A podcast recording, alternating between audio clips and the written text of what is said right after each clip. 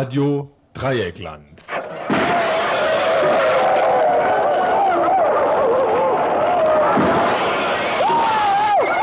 Tagesinfo.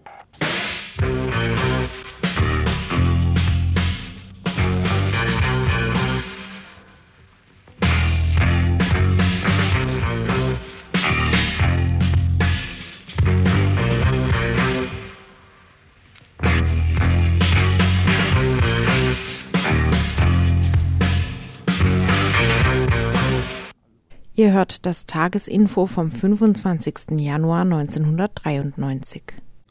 Hallo, liebe Hörerinnen und Hörer, willkommen zum Info am Montag, den 25.01. Viele Menschen werden sich jetzt schon aufgemacht haben zu der Demonstration, die heute um 18 Uhr am Bertholdsbrunnen startet. Es ist eine Trauerdemonstration. Wir trauern um Kerstin Winter. Am Freitag, den 1., 22.01., wurde sie durch eine Paketbombe ermordet. Durch das Öffnen des Paketes wurde sie auf der Stelle getötet. Die zweite in der Wohnung anwesende Person wurde zum Glück nicht verletzt. Die verschiedenen Gerüchte in der Presse überschlugen sich bereits, da wurde spekuliert, wer es war, da wurde detailgenau der Tod von Kerstin beschrieben. Auch wenn klar ist, dass nichts klar ist, das heißt, noch nichts in im Sinne der Anklage bewiesen ist, die Tatsache, dass Kerstin politisch aktiv war, dass sie möglicherweise wegen ihrer politischen Aktivitäten ermordet wurde, macht Angst, macht traurig, macht wütend. Wir werden im Laufe der Sendung über die Demo berichten. Ja, und dann zum Themenübersicht. Äh, zuerst mal ein Beitrag über Ernesto Cardenal. Ernesto Cardenal las am Freitag im vollbesetzten Audimax Auszüge aus seinen letzten Werken. Ernesto Cardenal, ehemaliger Kulturminister in Nicaragua, sprach, sprach auch mit uns über die Situation in Nicaragua. Des Weiteren haben wir einen Bericht zu einem politischen Prozess, der seit einem Jahr gegen Knut und Ralf aus Hamburg geführt wird. Ein weiterer Bericht. 50 Jahre ist es nun her, dass Tausende von Menschen, sowjetische Zivilisten und notdürftig ausgebildete Soldaten, genauso wie deutsche Soldaten, umkamen. Grund für Deutschland, in Bildbänden, Kinodramen und Sonderausstellungen dem Ereignis zu Leibe zu rücken. Grund auch für einen Beitrag im Info. Außerdem die wirtschaftliche Lage in Türkisch-Kurdistan ist fatal. Dass dies mit einer gezielten Wirtschaftspolitik der türkischen Regierung zu tun hat, meint Kavai Ley Yagar von der kurdischen Partei HEP. Und Kirchenaustritte nehmen nicht nur in und um Freiburg, sondern in der ganzen BRD zu. Die Gründe hierfür sind offensichtlich nicht nur die steigende Armut, sondern auch in der Politik der Amtskirche zu sehen. Dazu ein Interview mit einem Vertreter vom Bund der Atheisten und Konfessionslosen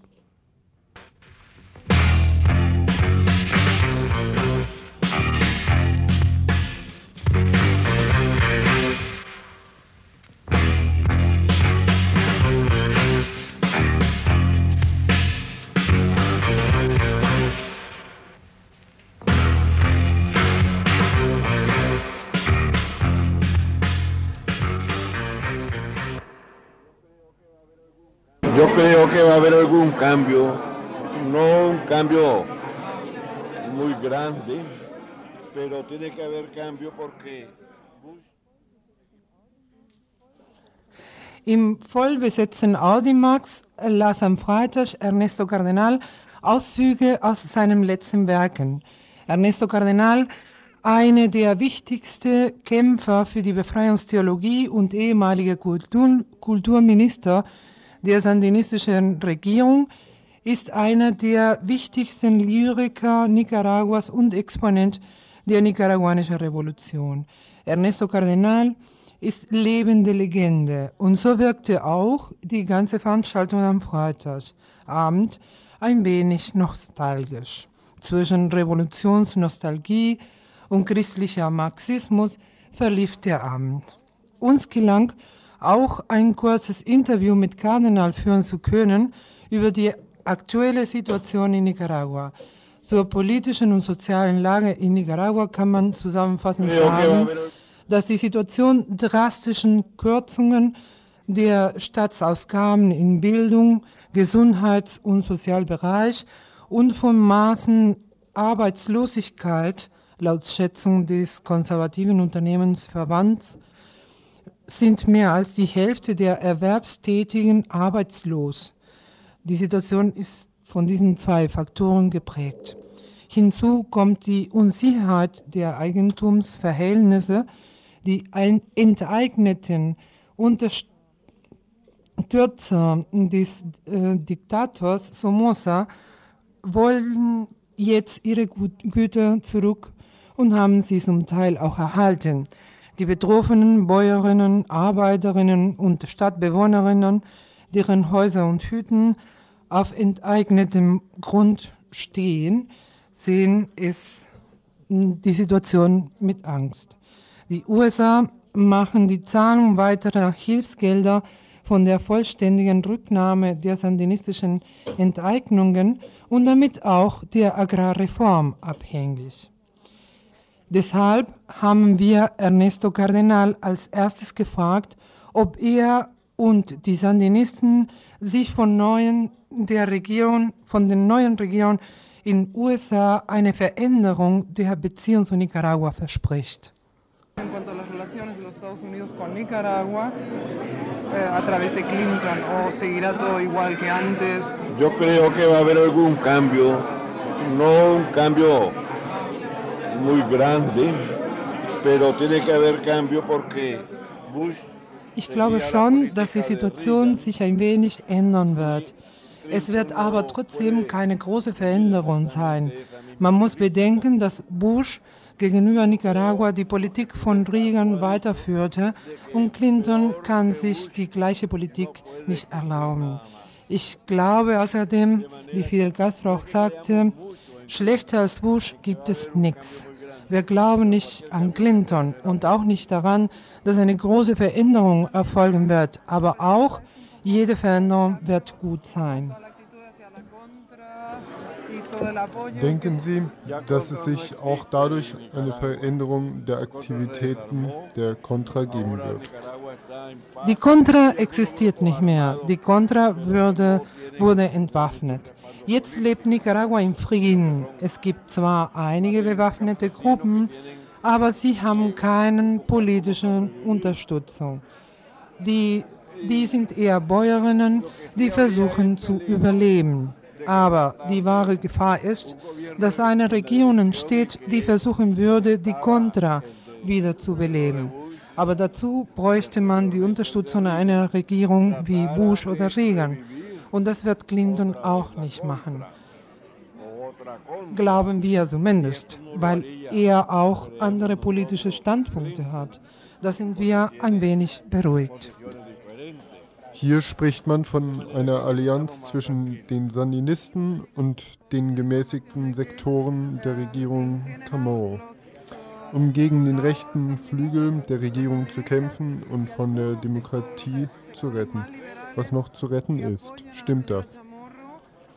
Stimmt. Diese Allianz existiert und die bildet die Mehrheit. Man darf nicht vergessen, dass die sandinistische Front 45 Prozent der Stimmen hatte und die UNO nur 55 Prozent hatte. Insofern ist der Unterschied der Anzahl der Abgeordneten beider Parteien nicht groß.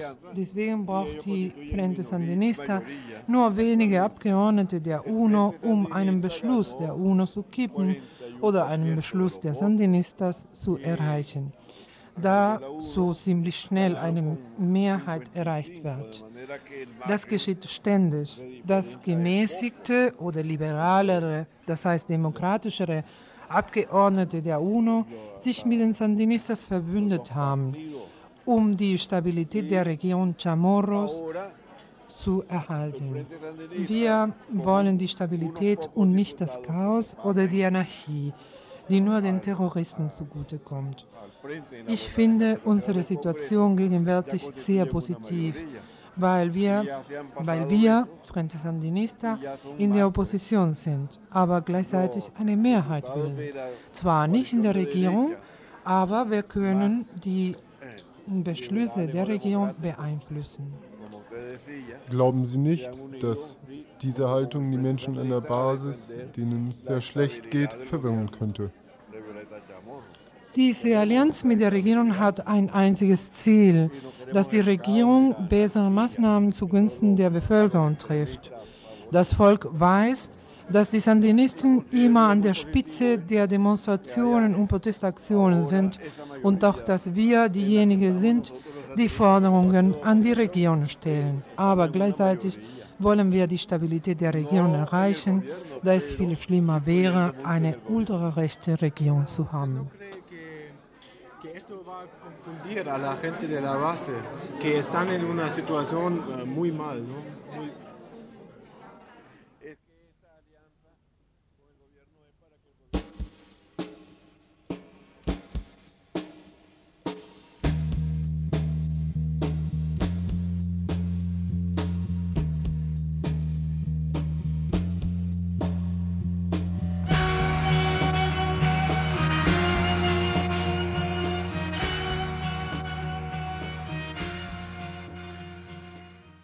Ihr hört das Tagesinfo vom 25. Januar 1993. Seit genau einem Jahr läuft im schleswig-holsteinischen Itzehoe ein politischer Prozess. Angeklagt sind Knut und Reif aufgrund eines Staatsschutzkonstruktes. Knut und Reif wurden im Juli 1991 von der Roten Flora aus observiert. Die Rote Flora ist ein alternatives Stadtteilzentrum in Hamburg, das dem Senat seit seines Bestehens ein Dorn im Auge ist. In Pinneberg in Schleswig-Holstein wurden Knut und Ralf unter dem Vorwand festgenommen, dass die observierenden LKA-Bullen sie dabei beobachtet hätten, wie sie Betonplatten auf eine Schienenstrecke gelegt hätten. Von Anfang an haben Ralf und Knut diesen absurden Vorwurf einer terroristischen Tat bestritten. Trotzdem haben sie nicht zuletzt aufgrund von falschen Angaben in der Haftbegründung ein halbes Jahr im Knast gesessen. Die Übermittlung eines falschen Geburtsdatums war zum Beispiel der Grund dafür, dass bei Knut kein fester Wohnsitz festgestellt wurde. Die Rechnung des Staatsschutzes, zwei Menschen aus linken politischen Zusammenhängen durch eine unpolitische Tat zu kriminalisieren und zu isolieren, ging nicht auf. Knut und Ralf wurden von vielen Menschen und Gruppen, von Autonomen bis Pax Christi, unterstützt. Weil das Konstrukt bereits zu Prozessbeginn vor einem Jahr im Wanken war, mussten die beiden am ersten Verhandlungstag freigelassen werden der Verlauf des Prozesses war von mit künstlichen Bärten und Perücken vermummten LKA-Staatsschützern und deren manipulierten Aussagen gekennzeichnet. Trotzdem gelang es im Prozess, einen großen Teil der Widersprüche und Unwahrheiten aufzudecken, auch weil das Verfahren durchgängig öffentlich verfolgt wurde. Jetzt steht der Prozess kurz vor seinem Ende und ein Freispruch scheint sicher am Sonntag hat Knut den aktuellen Stand des Verfahrens geschildert. Hallo Knut, ähm, kannst du zu Anfang erstmal ähm, kurz äh, erläutern, an welchem Stand äh, juristisch gesehen so der Prozess sich jetzt befindet? Ja, also jetzt am letzten Donnerstag, es war der 21. Januar, hat das Gericht äh, einen Beschluss verkündet, wo sie quasi ihre Würdigung dessen, was bisher im Prozess gelaufen ist, äh, verkündet haben. Und das heißt, dass äh, die Beweisaufnahme, also Vernehmung und so weiter, mehr oder weniger beendet ist und dass eigentlich jetzt nur noch ähm, Plädoyers kommen und dass der Prozess, also dass der Prozess demnächst zu Ende gehen wird. Was momentan noch so ein Punkt ist, es gibt einen Zeugen, der, von dem wir uns damals das Auto geliehen hatten, also ein Zeuge von uns, Und äh, der hat zu drei Fragen was gesagt und äh, zu mehr Fragen nicht, also verweigert die äh, weitere Befragung. Und da besteht das Gericht auf seiner weiteren Vernehmung, Wir haben ihm jetzt Donnerstag auch ein Ordnungsgeld für 150 Mark reingedrückt und wollen ihn halt nächste Woche am 1. Februar wieder hören. Und das ist noch so ein Punkt, dass das Gericht quasi so formal juristisch darauf rumreiten will. Ähm, formal juristisch darauf rumreiten will. Ähm, will das, also, nee, habe ich das richtig verstanden, dass das Gericht jetzt dadurch so eine äh, Vorentscheidung getroffen hat? Das Im Gericht, Grunde für das Urteil ja. und. Das Gericht hat im Endeffekt am Donnerstag äh, das Urteil schon gefällt. Also sie haben gesagt, wie ihr Stand ist, dass sie halt nicht verurteilen können und äh, dass sie insofern das Verfahren beenden können. Danach, wenn äh, das einigermaßen abgeschlossen ist, äh, ist dann wahrscheinlich auch bald das Prozessende zu erwarten. Ja, also wir denken, dass Ende Februar, Anfang März der Prozess zu Ende ist. Und dieser Beschluss, der ähm, sagt halt eben, dass sie nicht verurteilen können. Ja. Ähm, kannst du noch jetzt sagen, was äh, das Gericht da inhaltlich ähm, beschlossen hat jetzt? Mhm. Also Sie haben, Sie haben gesagt, dass Sie eine Grundberatung gemacht haben und sind im Kern, im entscheidenden Punkt zu dem Schluss gekommen, dass die Aussagen der LKAler nicht sorgfältig genug sein, beziehungsweise so kritisch zu würdigen sein, dass es für eine Verurteilung nicht reichen würde. Das heißt, äh, eine Zwischenfrage, ähm, mhm. das Gericht äh, legt sich nicht darauf fest, dass man wegen die LKAler gelogen haben oder so. Ja, genau, also das ist eigentlich der Knackpunkt. Weil Sie sagen im Endeffekt, wir hätten verurteilt, wenn die Aussagen der LKAler besser gewesen wären. Und Sie beziehen das auf diese Wiedererkennung auf 375 Meter und sagen, das haben die vier oder, oder die drei so kurz gemacht, nur wenige Sekunden lang, da, da hätten Sie quasi nicht das Ganze selbstkritisch überprüft oder nochmal genauer geguckt oder äh, sich nochmal ein bisschen Zeit gelassen, um wirklich sicher zu sein, sondern Sie hätten das nur ganz kurz geguckt und so haben Sie es vorgetragen und darauf könnte man keine Verurteilung stützen. Und das ist, denn wir das äh, Skandalöse oder, naja, vielleicht sollten wir auch nicht zu viel von Gerichten erwarten, aber dass sie quasi sagen, subjektiv denken wir, glauben die LKAler, dass wir da, dass äh, sie uns da gesehen haben, aber objektiv ist das halt so kurz von ihnen nur vorgetragen worden, dass das nicht für eine Verurteilung reicht. Und dann kommen noch mal 15 andere Gründe, die ebenfalls dazu führen, warum das Gericht äh, zweifelt. Und da kommen dann Punkte wie, dass die äh, Bullen zum, bereit sind, ihre Aussagen zu manipulieren, dass sie einzelne Sachen äh, oder Tatsachen unterdrückt hätten, aus dienstlichen Gründen zwar, aber dass sie eben bereit sind, äh, die Unwahrheit zu erzählen.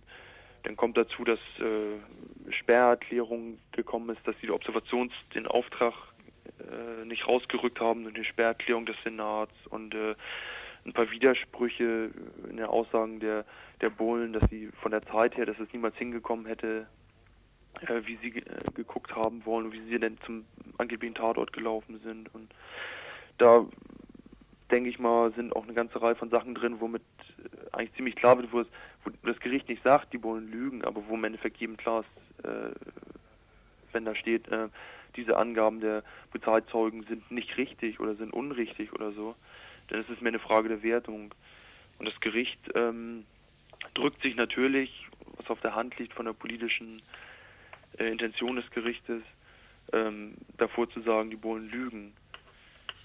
Äh, ja, also das waren jetzt soweit die Punkte, in denen das Gericht eine Vorentscheidung getroffen hat. Ja, Sie haben noch, ja. noch zusätzlich vielleicht noch, Sie haben auch zum Beispiel gesagt, dass äh, für uns kein Motiv ersichtlich sei. Sie haben das natürlich nicht politisch begründet. Also Sie haben nicht gesagt, äh, das können Sie natürlich auch nicht, aber Sie haben schon anerkannt, äh, es, es, ist kein Motiv für uns beide ersichtlich, irgendetwas gegen die Bahn zu unternehmen. Und äh, dieses Alibi, was, was wir hatten oder was wir vor zwei Monaten präsentiert haben, das haben sie auch anerkannt, haben gesagt, das spricht auch gegen die Täterschaft der beiden. Hm. Ähm, ja, äh, das war's dann jetzt, denke ich, zu dem äh, Prozessverlauf bis jetzt im Grunde. Mhm. Ähm, wie wird es denn mit der Prozessbegleitung und Nachbereitung politisch weitergehen? Gibt es da schon äh, konkrete Pläne? Hm. Ja, im Ansatz. Also natürlich ist es so, dass, dass wenn irgendwann mal ein Urteil ergeht, dass, dass damit die Sache nicht zu Ende ist oder so weiter. Und dann natürlich äh, müssen wir dann überlegen, was wir mit dem Urteil, mit der ganzen anderthalb Jahren Lügengeschichte des LKAs, wie wir damit politisch weiterarbeiten. Und ich persönlich denke auch, dass wir dann wahrscheinlich einfach lösen müssen vom Strafprozess oder der das, der das letzte Jahr ziemlich bestimmt hat, halt dieses ganze Prozessgeschehen und halt versuchen müssen, vor allem hier in Hamburg damit äh, politisch zu arbeiten. Also das erste, was natürlich sagen wir, ist, äh, den Kopf des Innensenators zu fordern. Das liegt auf der Hand und natürlich äh, weiter eine Aufdeckung des Ganzen zu arbeiten, aber ich vermute glaubst mal. Glaubst du, äh, kann ich da mal anhaken, ja? glaubst du, dass das äh, eine realistische Forderung ist, den Kopf des Innensenators zu fordern? Oder ähm, wird es erstmal oder könnte es erstmal darum gehen, äh, juristische Schritte gegen die LKAler, die, so wie ich das verfolgt habe, ja auch erwiesenermaßen gelogen haben, äh, mhm. einzuleiten? Nee, ich denke, dass das Erste, was sein wird, wenn, wenn politische Konsequenzen zu fordern. Also ja. juristische Schritte könnte man, müß, müssten wir dann überlegen, äh, ob da was drin ist, ob das Sinn macht, ob das sinnvoll ist und so weiter. Aber ich glaube, dass sowas dauert eh immer Zeit, also sowas braucht Zeit oder dauert auch immer lange. Und ich denke, dass das Wichtigste oder das Vordringlichste wäre, wenn das Verfahren vorbei ist, politische Konsequenzen zu fordern. Und äh, das eben als eine wäre natürlich, mh, hm, obwohl das vielleicht eine normale Forderung ist, denn den Rücktritt des, der politisch Verantwortlichen, das wäre hier halt der Innensenator, das wäre aber auch natürlich äh, darauf, darauf zu bestehen, dass, dass äh, Staatsschutzabteilung oder LKA aufgedeckt werden, was da wirklich passiert ist, weil der Prozess hat schon ganz klar gemacht und das steht auch so im Endeffekt drin von dem, was das Gericht jetzt am Donnerstag gesagt hat, ähm, dass sie halt eine ganze Reihe von Sachen manipuliert und hin und her geschoben haben, um was zu decken oder vielleicht aus Gründen, wo das Gericht sagt, das ist uns nicht ersichtlich, aber natürlich klar ist, um politisch, um äh, diese ganze Lüge und das Konstrukt zu decken. Ich hatte ich eigentlich nur noch eine Frage jetzt äh, mhm. im Grunde zum Schluss. Was kann jetzt äh, an Soli-Arbeit eigentlich noch passieren, um äh, das, äh, um bis zum äh, Freispruch den Prozess eben noch zu begleiten und euch zu unterstützen, beziehungsweise den Freispruch, die Sicherheit des Freispruchs nochmal zu untermauern? Ich glaube mal ganz optimistisch gesagt, äh, der Freispruch, der steht so. Und ich denke, was auch immer ganz wichtig ist, den haben wir uns natürlich, äh, oder wir, wir alle oder alle Leute, die was dazu gemacht haben, haben den erkämpft. Also das Gericht, was deutlich gemacht hat, sie hätten uns bei einer besseren Aussage der Bullen verurteilt, hat äh, da definitiv nichts geschenkt, so, sondern nur die, die Soli-Arbeit und Anwälte und alle zusammen äh, haben dieses Ergebnis überhaupt erst rausbekommen. Und ähm, ich denke, weiter damit umzugehen oder so, oder, oder ist klar, die Geschichte oder die Sache weiter öffentlich machen und daraus dennoch zu überlegen, was wir daraus ableiten für äh, andere LKAs, vielleicht unten in Süddeutschland oder so, also was das für Parallelen sind und was daran deutlich wird an den Verfahren und das so aufzuarbeiten. Und ähm, ich denke mal, das wäre der weitere Umgang damit, ne? Ja, also im Grunde eine gründliche Nachbearbeitung, den Prozess nicht vergessen. Der Staatsschutz äh, dann der Gesamtheit natürlich auch immer wieder angreifen oder so. Ja.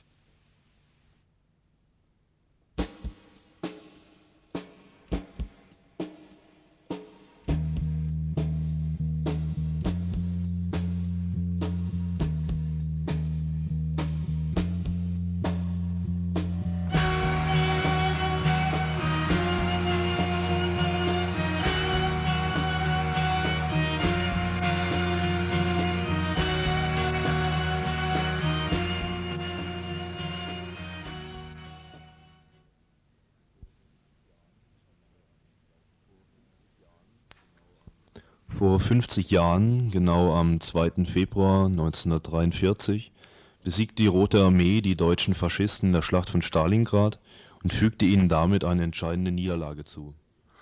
Hurra, und jetzt haben wir gerade den nächsten Bericht laufen lassen, haben aber vergessen, dass wir gerade eben einen Anruf reinbekommen haben. Ja, wir haben eben einen Anruf von der Demo gekriegt, die inzwischen läuft. Das gab bis jetzt einen Vorbeitrag, äh, eine Presseerklärung wurde verlesen auf der Demo. Danach folgte ein Redebeitrag, inhaltlich kennen wir den noch nicht.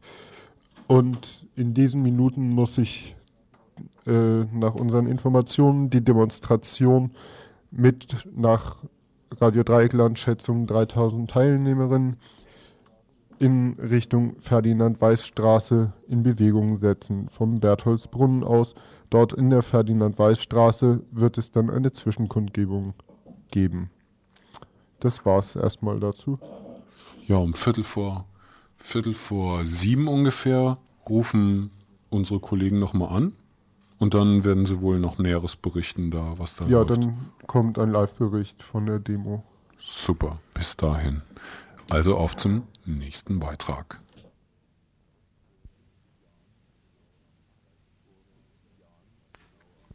Vor 50 Jahren, genau am 2. Februar 1943, besiegte die Rote Armee die deutschen Faschisten in der Schlacht von Stalingrad und fügte ihnen damit eine entscheidende Niederlage zu. Dieses Jubiläum nahm das ZDF zum Anlass, eine fünfteilige Dokumentation unter dem Titel Der verdammte Krieg, Entscheidung Stalingrad vom 17. bis zum 24. Januar auszustrahlen. Die Dokumentation ist ein neues Beispiel, wie deutsche Geschichte verwischt wird. Ein Musterbeispiel geschickt revisionistischer Geschichtsrezeption. Der Hofhistoriker des ZDF, Guido Knopp, führt durch die Sendung, die unter dem Deckmantel einer angeblichen Versöhnung zwischen Russen und Deutschen einer gekonnten Verdrängung und Geschichtsumbiegung Vorschub leistet. Der Tenor der Sendung ist folgender. Alle sind Opfer des Molochs Krieg. Die eigentlich Schuldigen sind die Diktatoren Hitler und Stalin. Und wo es nur noch Opfer gibt, kann es keine Täter mehr geben, beziehungsweise wird die ganze Schuld einem glücklicherweise schon toten Mann, Hitler, überantwortet. Dass Hitler und Stalin ohne zu differenzieren nebeneinander gestellt werden, sind die spät aufgegangenen Früchte des bürgerlichen Totalitarismusgeschwafels, das mit dem Verweis auf die Archipel-Gulags in der Sowjetunion die faschistische deutsche Geschichte relativieren und jede Verwandtschaft der bürgerlich-kapitalistischen Gesellschaft mit dem Faschismus leugnen sollte. In der Geschichtsbetrachtung des ZDF wird fast nur auf sentimentalen Käse gesetzt. Die hierarchischen Gruppen, die Eliten, aus denen sich der Machtapparat des NS-Staates zusammensetzte und die den Vernichtungsfeldzug, der nach Osten ging, maßgeblich planten, bleiben unthematisiert. Die Beamtenschaft, die ihre mörderisch unbestechliche, planerische und verwalterische Gründlichkeit einbrachte. Die Wehrmacht, von der die Vernichtungsmaschinerie militärische Disziplin, Präzision und Ausdauer erhielt. Die Industrie, deren Einfluss in der mit großem Nachdruck betriebenen Buchführung, in der Sparsamkeit und Wiederverwertung sichtbar wurde. Und die Partei, die den ganzen Apparat mit Idealismus, Sendebewusstsein und dem Gefühl, Geschichte zu machen, versah. Diese Bürokratien, deren Drang zur Reibungslosigkeit in Vernichtungslagern und Massengräbern endete, werden in der ZDF-Dokumentation nicht benannt. Die ZDF-Dokumentation über Stalingrad ist übrigens eine Gemeinschaftsproduktion mit dem russischen Fernsehen Ostankino. Trotzdem herrscht eine deutsche Sichtweise des Krieges vor. Altgewordene deutsche Soldaten verlieren sich in Detailbeschreibungen. Die Kriegsbegeisterung, die immer noch anhält, bleibt selten verborgen. Unkommentiert kann zum Beispiel ein Gebirgsjäger äußern, dass das Schlimmste am Krieg die Tatsache war, dass wir, die Deutschen, nicht siegen konnten. Die im Faschismus aktive Männergeneration kommt auch hier zu Wort. Bei den Gedanken an die Kameraden kann es schon mal passieren, dass man verzückt in die Kamera blickt. Große Männeraufgaben wie das Erobern der Elbrusspitze, um eine Hakenkreuzfahne auf den Gipfel zu setzen, werden voller Begeisterung erzählt. Der kleine Mann, so Knopps Rezept, soll zu Wort kommen. Hier fällt dann auch immer wieder auf, dass eine Entnazifizierung auch der Köpfe nie stattgefunden hat. Der durch die Sendung führende Historiker Knopp kann auch in jeder Folge der fünfteiligen Dokumentation immer wieder das Gleiche behaupten. Bei dem Krieg und gerade der Schlacht von Stalingrad handle es sich um ein Fernduell der beiden Führer Hitler und Stalin, von einem Glaubenskrieg beider Seiten ist die Rede. Dabei wird wohlwissend total verschwiegen, dass es sich bei dem sogenannten Russlandfeldzug um einen faschistischen Angriffskrieg handelt. Er lag in der Logik imperialistischer Ausbeutungsinteressen deutscher Konzerne. Ostlandideen von Besiedlungskolonisatoren, Bevölkerungsstrategen, sie scheinen vergessen zu sein. Kreuzzugfantasien der antisowjetisch gesinnten Eliten des Dritten Reichs, rassenideologische Ausrottungsabsichten, auf solch konkrete Benennungen wartet Mensch vergeblich. Natürlich, der totale Vernichtungs- und Ausrottungscharakter des deutschen Überfalls auf die Sowjetunion wird nicht ganz verschwiegen, aber auch hier wird in der ZDF-Dokumentation gefälscht, wo es nur geht. Dass die Wehrmachtsführung selbst an dem Kommissarbefehl der Ausrottungspolitik gearbeitet, ja ihn noch verschärft hat, wird nicht erwähnt. Alles wird auf die Person Adolf Hitler reduziert, als wolle er ganz alleine vertreiben, ermorden und sogenannte slawische Untermenschen umbringen. Zitat aus der vom ZDF zu der Sendung herausgebenden Broschüre mit dem gleichen Titel Der verdammte Krieg es war sein, Hitlers Krieg, frei von Rücksichtnahme auf Bindungen der Zivilisation. So gut es geht, wird versucht, die Wehrmachtsführung freizusprechen und ihre verbrecherische Kriegsführung, Komplizenschaft mit SS und Einsatzgruppen wird, so gut es geht, relativiert und in Frage gestellt. Zitat aus der gleichen Broschüre. Inwieweit die Wehrmacht sich tatsächlich mitschuldig gemacht hat, ist bis heute umstritten. Knopps These von dem Fernduell zweier Diktatoren, die ihre Völker aufeinander hetzen, gerät dann auch in dem zweiten Teil der Dokumentation ins Wanken, denn hier soll über den Partisanenkrieg gegen die deutschen Faschisten berichtet werden. Sehr viele Kommunisten, Juden und vor allem Frauen gingen zu den Partisanen. Die freiwillige Entscheidung, gegen die mordenden Nazis zum Gewehr oder zum Dynamit zu greifen, lässt sich nicht mit Knopps Sichtweise Stalin hätte sein Volk in einem persönlichen Krieg gegen Hitler verheizt, in Einklang bringen. Schwupps muss der ZDF-Historiker etwas Neues konstruieren. Hass wieder Hass wird dieser Teil der Dokumentation übertitelt. Die Stoßrichtung wird deutlich. Es soll keine Angreifer mehr geben, keine Antifaschisten und Antifaschistinnen, die sich gegen den deutschen Angriff wehren, sondern nur noch sich hassende Menschen und prompt erscheint auch ein ehemaliger Nazi-Sonderführer auf dem Bildschirm, der sich über hässliche Exzesse der Partisanen beklagt. Nie wieder Krieg, nie wieder Faschismus war eine der Nachkriegsparolen. Eine Parole, die der Tatsache geschuldet war, dass am Ende der deutschen Gigantomanie halb Europa in Schutt und Asche lag. In dem fünften und letzten Teil der Dokumentation wird die Parole nur noch auf Nie wieder Krieg verkürzt. Dadurch wird Krieg zur Naturkatastrophe erklärt und die Gründe, die Verantwortlichen werden nicht benannt. Betrachten wir den Hintergrund, die aktuelle Situation, in der eine solche Geschichtsrezeption und Betrachtung geschieht.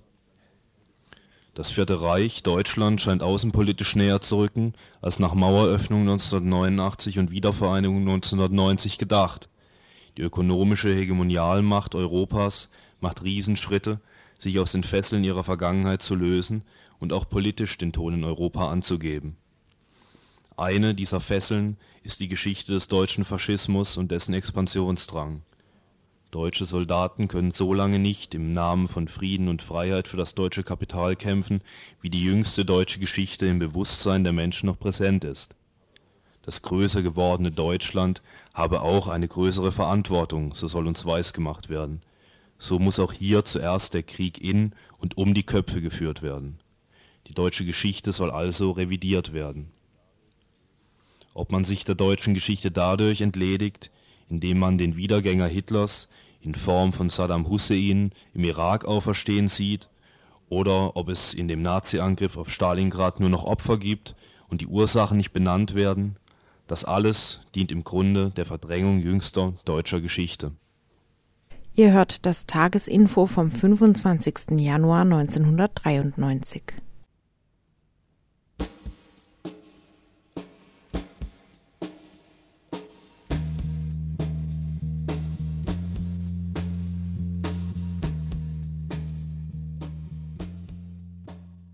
Im Info vor zwei Wochen wurde bereits ein Interview geführt mit Kawai Lei Yaga von der HEP-Partei in Diyarbakir. Er äußerte damals über er äußerte sich damals über die Fluchtsituation kurdischer Menschen von der türkisch-kurdischen Grenzregion in die Westtürkei und ins Landesinnere, zum Beispiel nach Diyarbakir.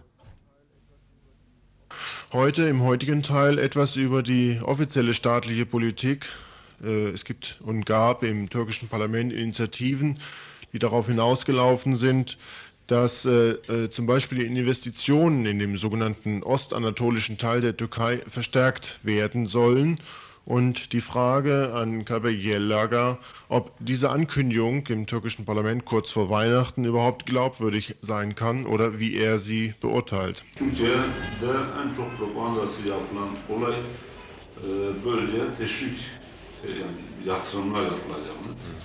Teşvik, verileceğini, devletin bize teşvik prim vereceğini söylüyorlardı.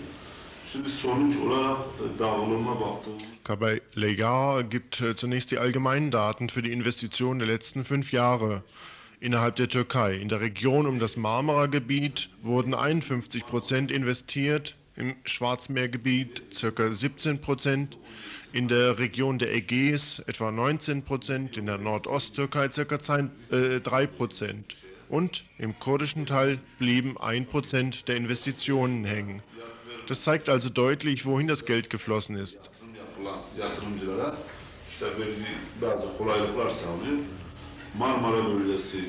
Die Investitionen, die hier im kurdischen Teil gemacht werden, dienen nicht der Entwicklung des Gebietes, sondern der Ausplünderung.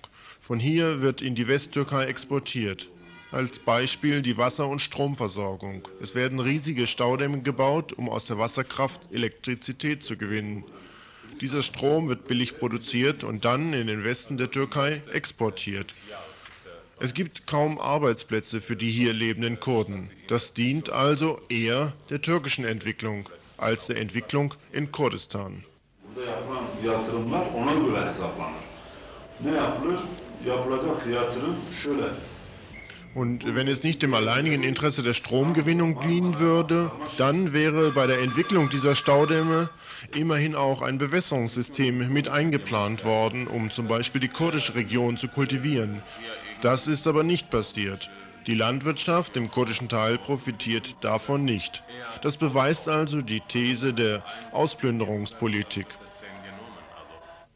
Als weitere Frage, die wir dem Anwalt und äh, Mitglied im Parteivorstand der HEP dann stellten, war die Tatsache, ob es eigentlich eine Erkenntnis gibt, auch innerhalb der Türkei, zwischen dem kurdischen Widerstand und auch der ökonomischen und sozialen Unterentwicklung im kurdischen Teil der Türkei.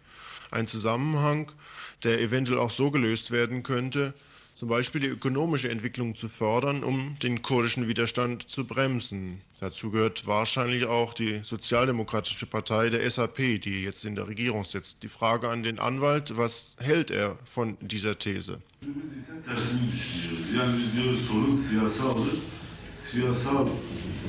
olursa, siyasal yönden çözüm olursa ekonomik yönden de gelişir. Nasıl?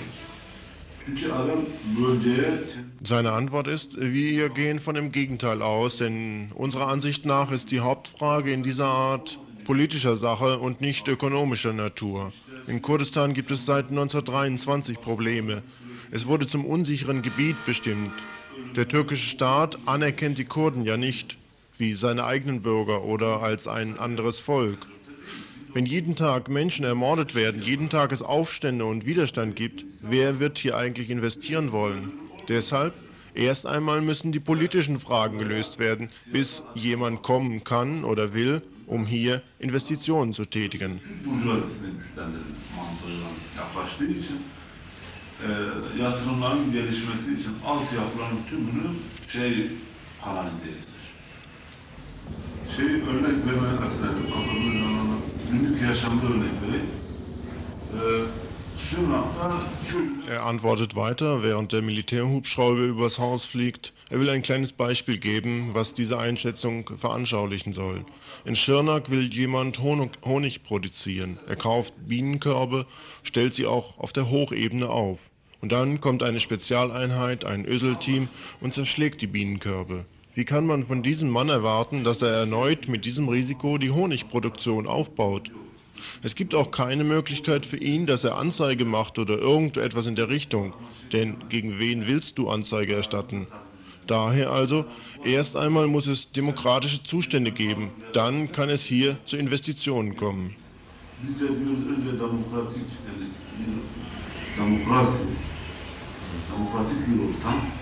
Ondan sonra bu demokratik ortamın sağladığı rahatlıkta o zaman ekonominin gelişimine çok iyi, çok e, yönünden inanıyoruz.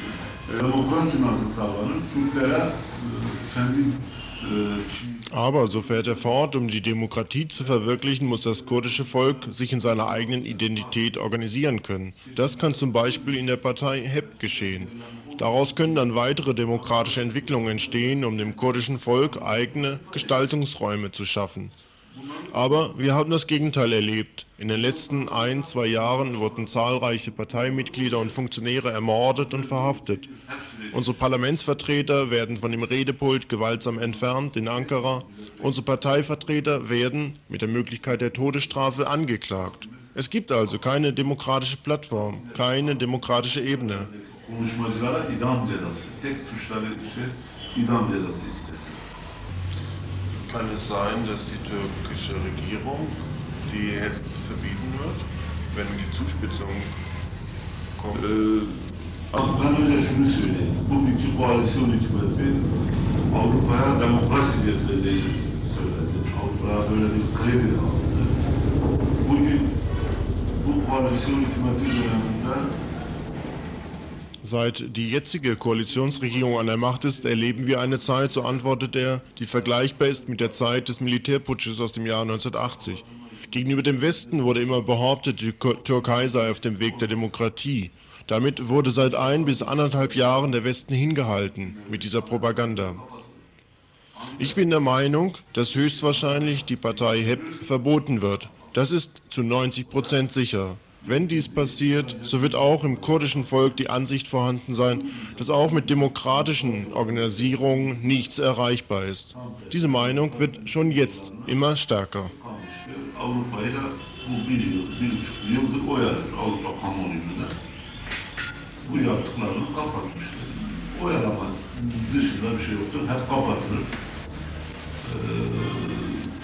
Halkımızda halkımıza gittikçe şu inancı yerleştiriyor. Demokratik yöntemlerle, barışçıl yöntemlerle mücadele etmenin, hak aramanın Türkiye'de geçerli olmadığı kanaati geçen gün artıyor.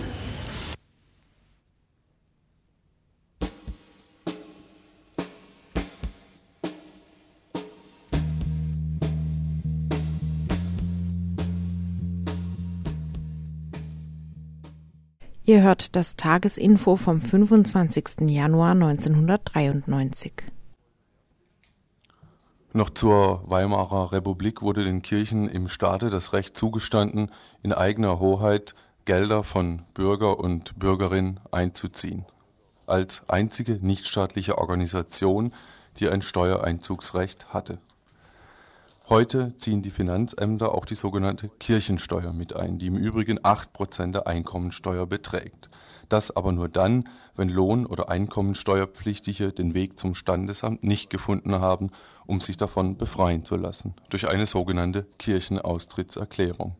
Nicht wenige taten und tun das. Bei etwa gleichbleibender Zahl der Einwohnenden und Steuerpflichtigen in Freiburg zum Beispiel ist in den letzten Jahren eine recht rapide steigende Zahl der Kirchenaustritte zu verzeichnen. Fast zwei Prozent der katholischen Lohnsteuerkartenhabenden in Freiburg sind alleine 92 aus der Kirche ausgetreten.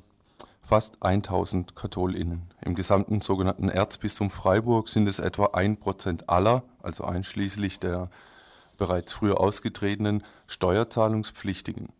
Nach Angaben der katholischen Kirche über 1200 alleine 1992. Für die Kirche noch etwas ungünstiger sieht es bei den evangelisch gemachten Steuerzahlenden aus. Absolute Zahlen über noch Kirchensteuerzahlende waren heute nicht in Erfahrung zu bringen. Die Gründe für einen Austritt werden beim Standesamt gewöhnlich nicht erfragt, geschweige denn festgehalten.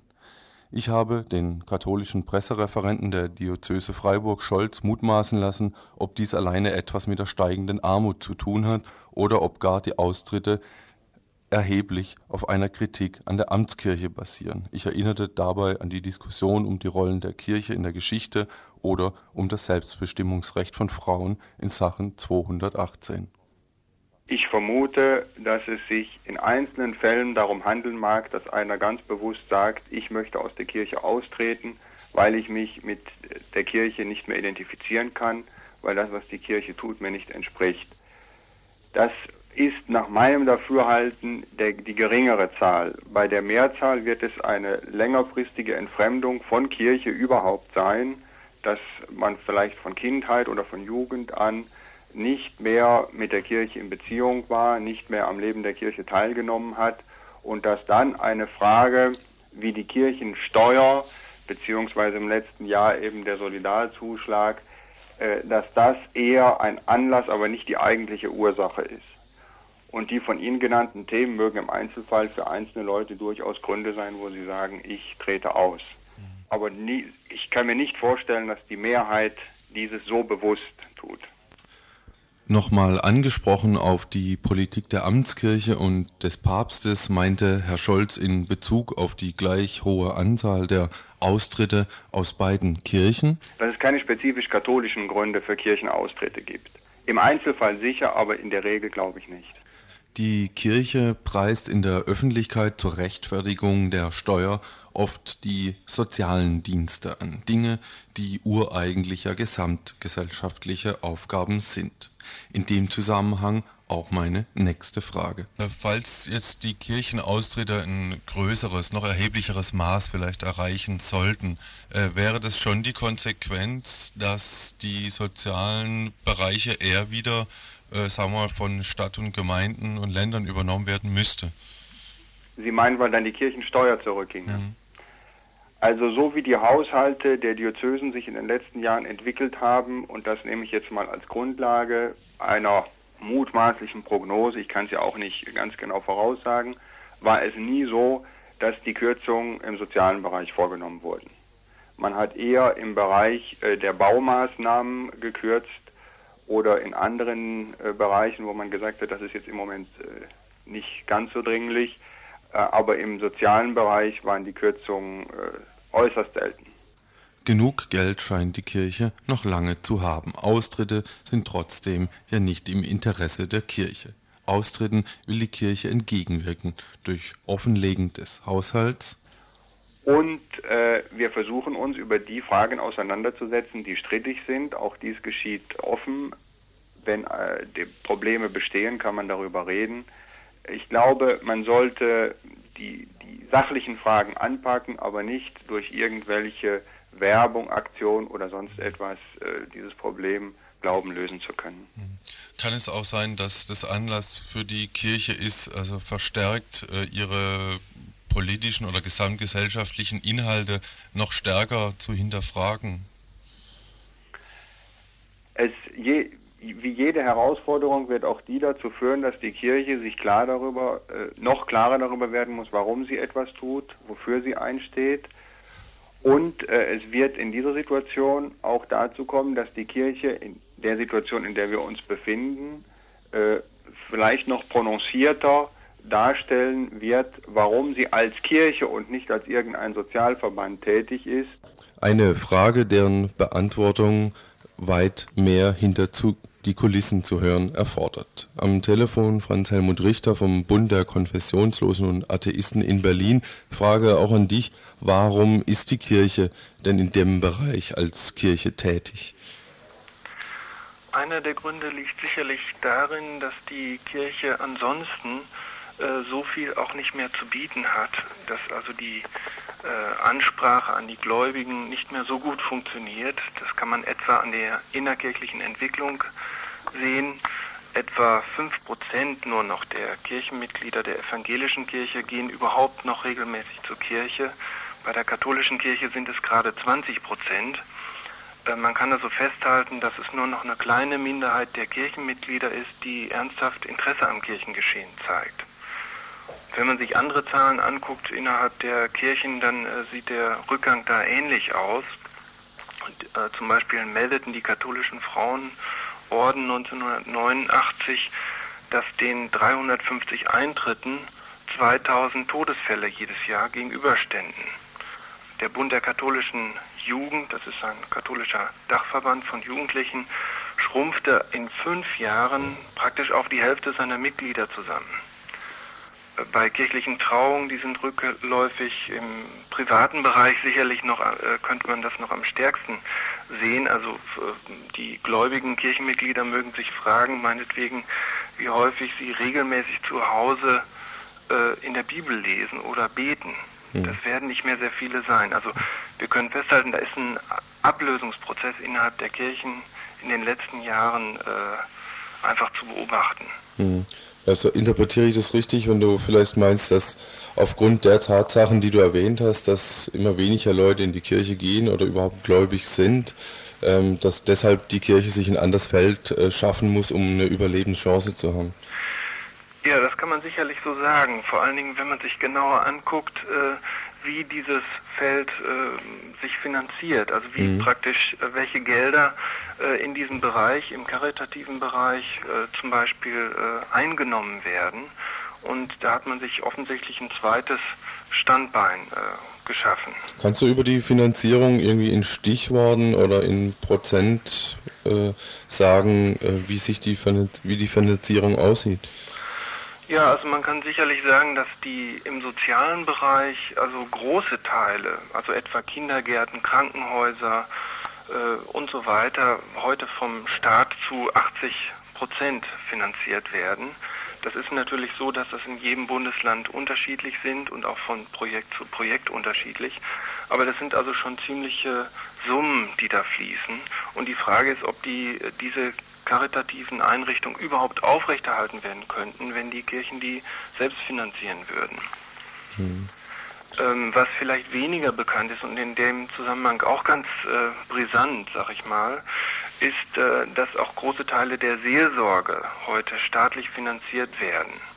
Also beispielsweise Militärseelsorge, die wird also zu mit etwa 50 bis 60 Millionen D-Mark jährlich aus dem Bundeshaushalt finanziert.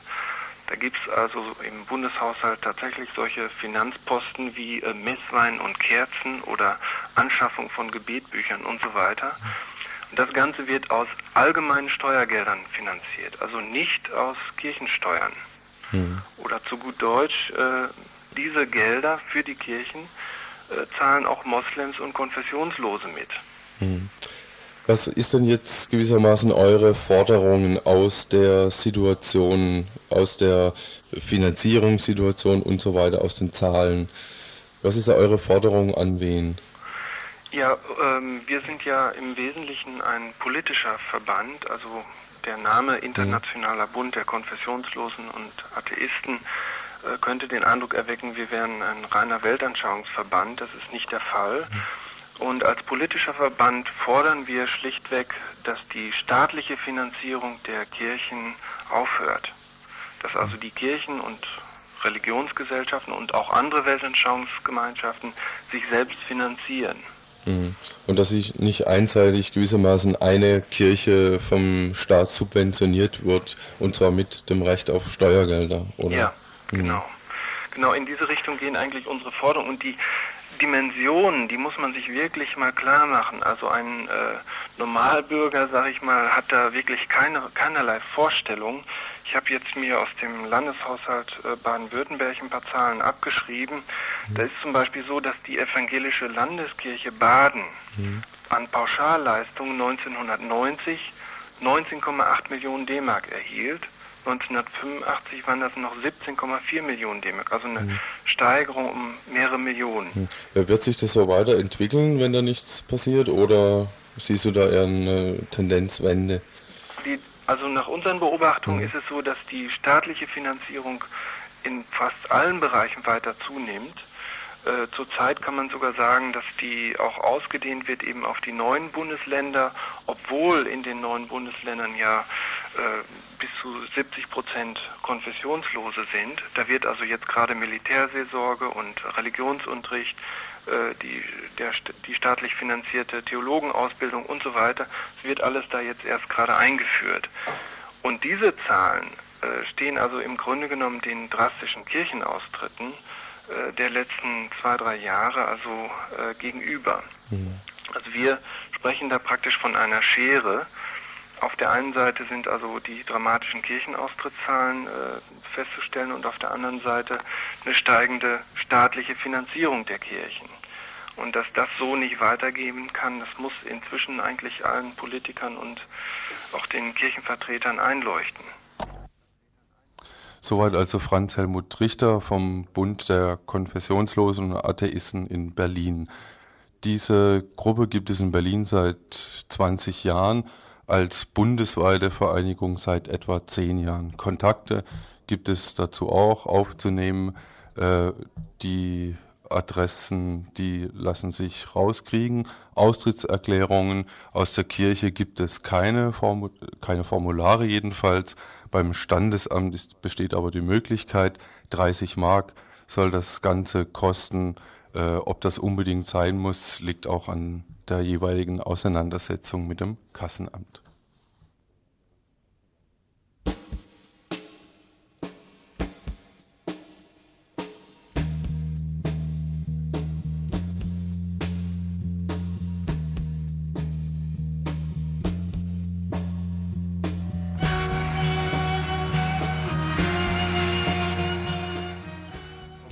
Wir warten jetzt gerade auf die zwei, die auf der Demo mitlaufen, uns anrufen wollen, nach einem aktuellen Demobericht durchgeben wollen.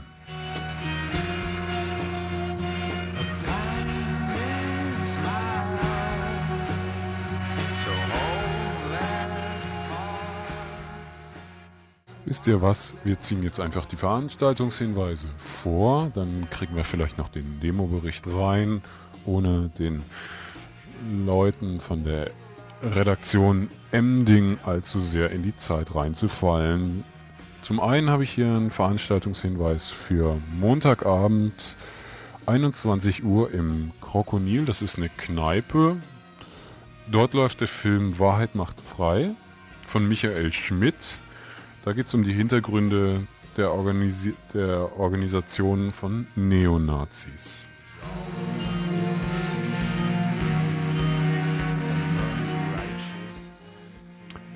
Ehrenamtliche Mitarbeiterinnen und Mitarbeiter gesucht. Circa 100 Menschen nehmen sich jedes Jahr in Freiburg und Umgebung das Leben. Viele Menschen leben in einer akuten Krise. Diesen Menschen bietete die psychosoziale Beratungsstelle für Selbstmordgefährdete Karthäuser Straße 77 Hilfe an. In einer halbjährigen Einführung werden interessierte Laien auf den Umgang mit Menschen in Krisen vorbereitet, um danach konkrete Arbeit in diesem Bereich zu übernehmen. Am Montag, dem 25. Januar 93 um 18 Uhr findet hierzu in der Beratungsstelle Karthäuser Straße 77 nochmal in Freiburg ein Informationsabend statt. Ja, also seit einer Stunde läuft dieser Informationsabend. Abend heute. Und dazu ist noch zu sagen, dass diese ähm, Beratungsstelle einen ganz, für mich jedenfalls einen ganz fitten Ansatz hat. Die gehen nämlich nicht davon aus, dass Suizidgefährdete irgendwie eine Klatsche haben, sondern dass das Menschen sind, die gerade auch mit ihrem Wunsch zu sterben einen ganz massiven Lebenswillen ausdrücken, der gesellschaftlich eben noch massiver unterdrückt wird. Ihr hört das Tagesinfo vom 25. Januar 1993.